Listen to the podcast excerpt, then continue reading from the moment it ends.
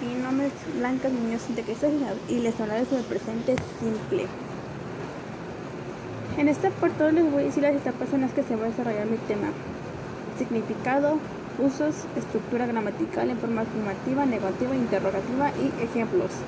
Su significado es se trata uno de los símbolos del presente que se emplea generalmente para aludir acciones cotidianas, el presente simple. Por lo tanto, permite hacer referencia a rutinas o actividades que generalmente se realizan de manera diaria. Usos del presente simple sirven para expresar hábitos y rutinas, hechos generales, acciones repetidas o situaciones, emociones y deseos permanentes, para dar instrucciones o indicaciones, para hablar de eventos programados presente o futuros para referirse al futuro detrás de algunas conjunciones.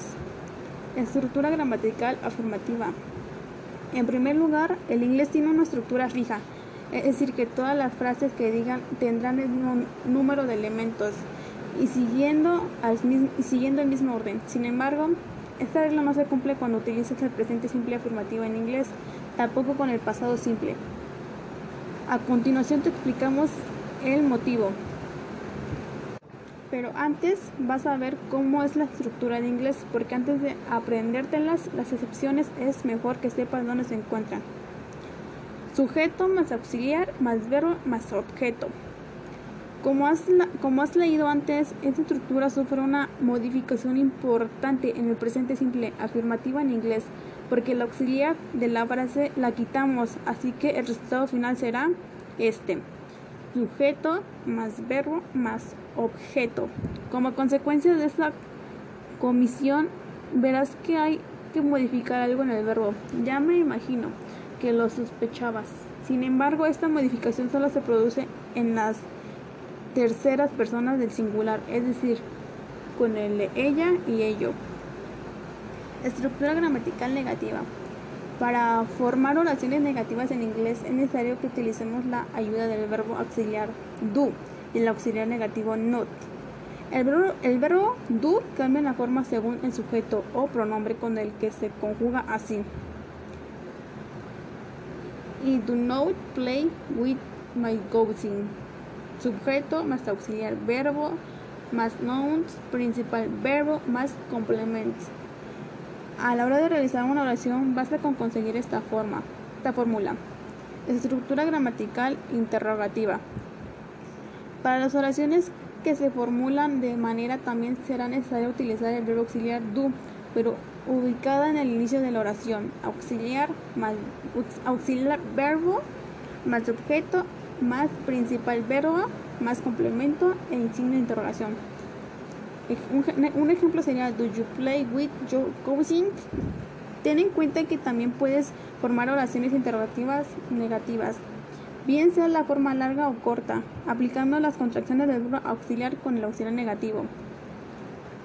Ma, auxiliar verbo más sujeto más principal verbo y complemento. Do you play with your cousin? Ejemplos afirmativas. 1. She reads the newspapers every day. Segundo, we come to school by bus. Tercero, you work very hard. Cuarto, she likes, she likes to see if the sun. Quinto, we play on the park every day. Seis, she watches some in the park. Ejemplos negativos.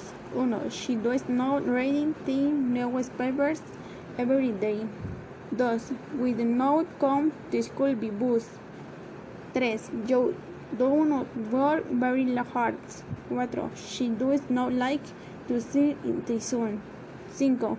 We do not play in the park every day. 6. He does not watch his son in the park. Ejemplos interrogativos. Do Emerwin work with my uncle? Does do they and ways play tennis on Saturday? 3. Do study for English class? 4. Do we have tower every day? 5. Does she eat lunch every day?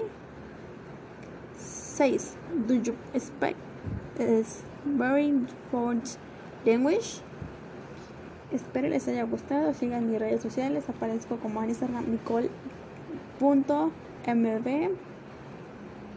mbb en YouTube sigo como Cristal Blancas Munoz denle like suscríbanse a mi canal y activen la campanita bye